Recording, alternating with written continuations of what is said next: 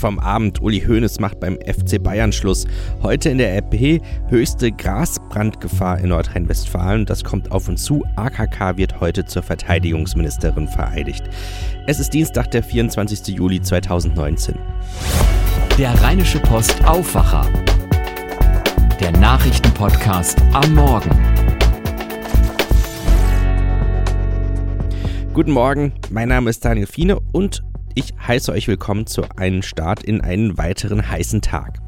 Spät am Abend überraschte uns die Bild noch mit dieser Meldung. Uli Hoeneß will Informationen der Zeitung zufolge im November nicht mehr zur Wiederwahl als Präsident des FC Bayern München antreten.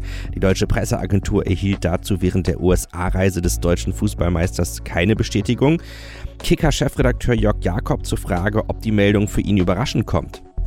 Ja, diese Nachricht zu diesem Zeitpunkt kommt absolut überraschend. Das ist wirklich ein Beben beim FC Bayern, das man so kurz vor der Saison nicht erwartet hatte. Klar ist aber, dass sich in der jüngeren Vergangenheit sowohl Karl-Heinz Rummenigge als auch Uli Hoeneß nicht mehr komplett auf einer Wellenlänge befanden beim FC Bayern München. Die beiden Alpha-Tiere haben viel geleistet für den FC Bayern, aber zuletzt waren sie doch öfter mal unterschiedlicher Meinung. Da hat Reibung eben nicht immer Leistung erzeugt. Womöglich hat das dazu beigetragen, dass äh, Uli Hoeneß sich für einen vorzeitigen Abschied entschieden hat. Kommen wir zu unserem heutigen Top-Thema, die Hitze. Bei hohen Temperaturen wird meist über Waldbrandgefahr gesprochen. Am Donnerstag, also morgen, herrscht in ganz NRW aber auch höchste Grasbrandgefahr. Und da kommen direkt wieder die Bilder aus dem letzten August in den Sinn. Dann geriet die Böschung an der ICE-Strecke in Siegburg in Brand. Das Feuer griff auf mehrere Häuser über. 32 Menschen wurden verletzt, darunter zwölf Feuerwehrmänner. Untersuchungen nach der Brandursache hatten keinen Erfolg, aber Funkenflug oder Glasscherben konnten als Grund nicht ausgeschlossen werden.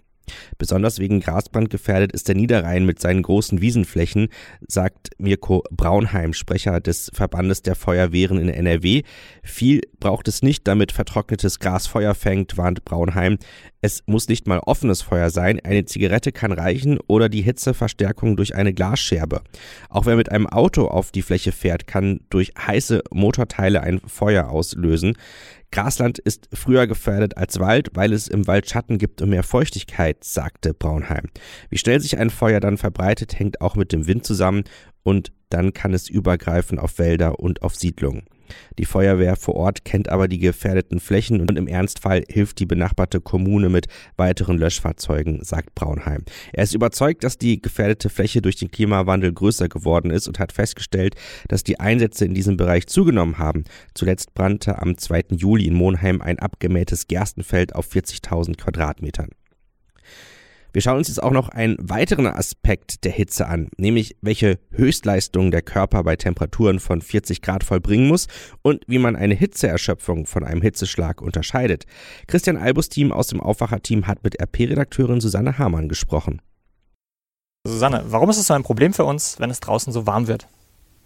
Der Körper ist eigentlich eine ziemliche Wundermaschine. Das heißt, ähm, er kann eine Grundhitze wahren, dafür muss er aber einiges tun. Und wenn es draußen sehr heiß ist, dann grundsätzlich fahren natürlich wir, wie alle Dinge auch, heizen wir uns auf. Um also unsere Grundtemperatur zu wahren, muss er zum Beispiel warmes Blut von innen nach außen transportieren. Ähm, das Herz pumpt plötzlich nicht nur 5 äh, Liter in der Minute, sondern bis zu 15 Liter in der Minute. Ähm, und das ist alles sehr anstrengend ist erstmal kein Problem, wenn wir das nur eine kurze Zeit machen. Wenn das aber über mehrere Tage geht, dann kann das tatsächlich sehr anstrengend sein, vor allen Dingen für Senioren, ähm, für Menschen mit Vorerkrankungen, die also eh schon ein bisschen Probleme haben mit dem Immunsystem, für Kinder, Babys, aber auch Tiere. Was ist die Gefahr? Was droht dann? Zwei Dinge. Im besten Fall sozusagen eine Hitzeerschöpfung, die kann man relativ leicht selber abwenden. Im schlimmsten Fall ein Hitzschlag, ähm, der kann tödlich enden. Woran merke ich das, ob ich einen habe?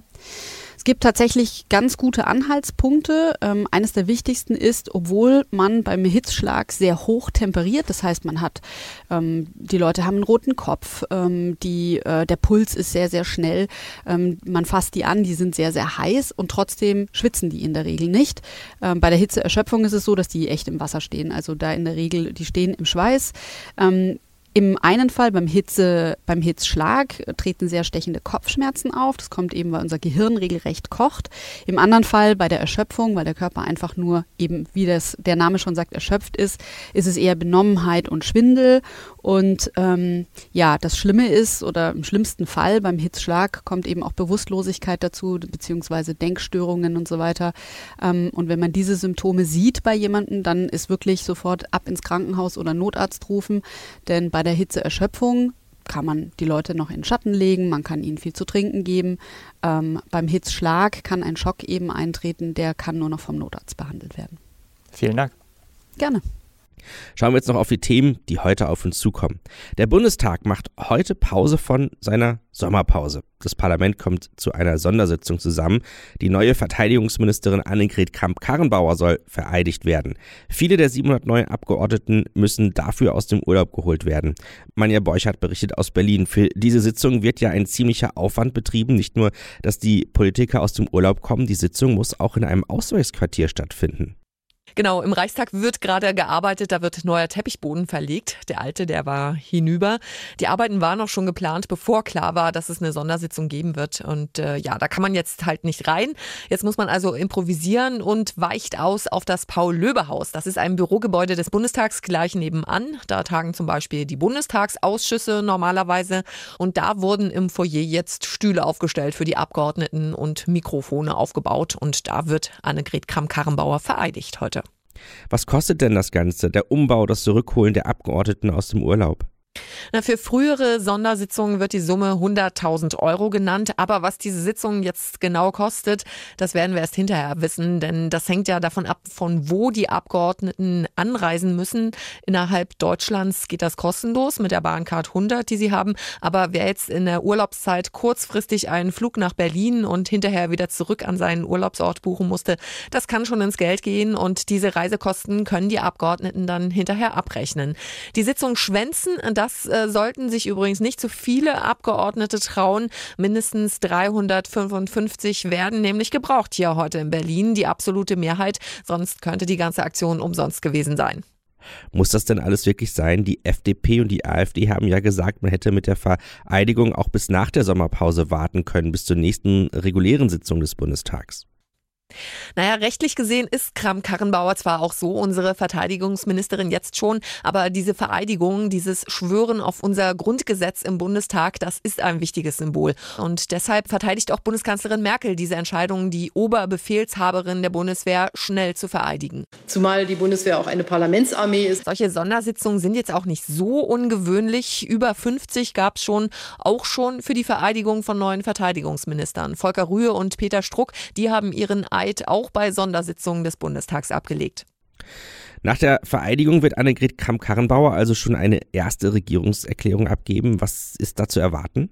Ich denke, viel kann man da noch nicht erwarten. Sie hat ja ihren Job vor gerade mal einer Woche angetreten und hatte vorher mit Verteidigungspolitik kaum zu tun, muss sich also erstmal einarbeiten. Aber sie wird in den 15 Minuten, die sie sprechen wird, heute sicher umreißen, was für Akzente sie setzen will.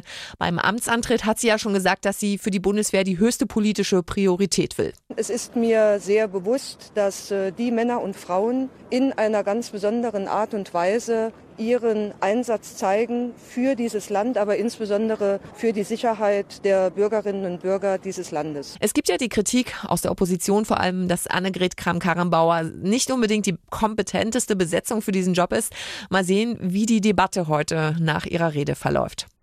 Ein Bericht von Manja Borchardt von der Deutschen Presseagentur. Die britische Königin Elizabeth II. ernennt heute den umstrittenen Ex-Außenminister Boris Johnson zum neuen Premierminister. Die Queen empfängt den Tory-Politiker um circa 16 Uhr im Buckingham Palace in London. Anschließend will der Brexit-Hardliner vor dem Regierungssitz in der Downing Street gegen 17 Uhr eine Rede halten. Johnson will Großbritannien in 100 Tagen, also bis zum 31. Oktober, aus der Staatengemeinschaft führen, komme was wolle.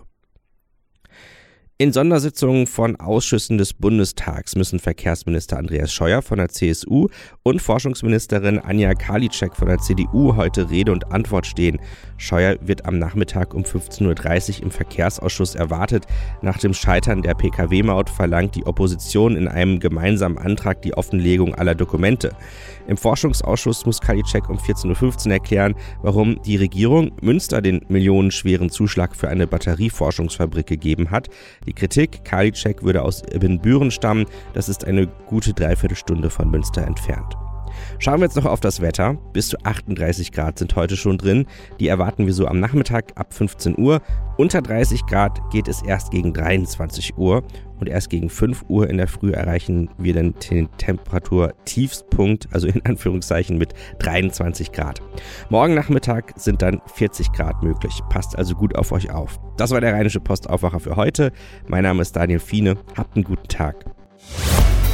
Mehr bei uns im Netz www.rp-online.de